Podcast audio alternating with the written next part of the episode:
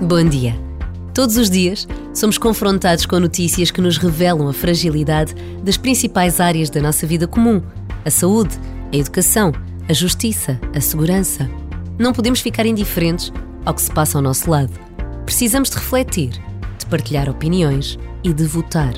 Por vezes, basta uma breve pausa para nos recordarmos de que a participação de crentes e não crentes na vida política é sempre necessária, mas é decisiva em tempo de eleições.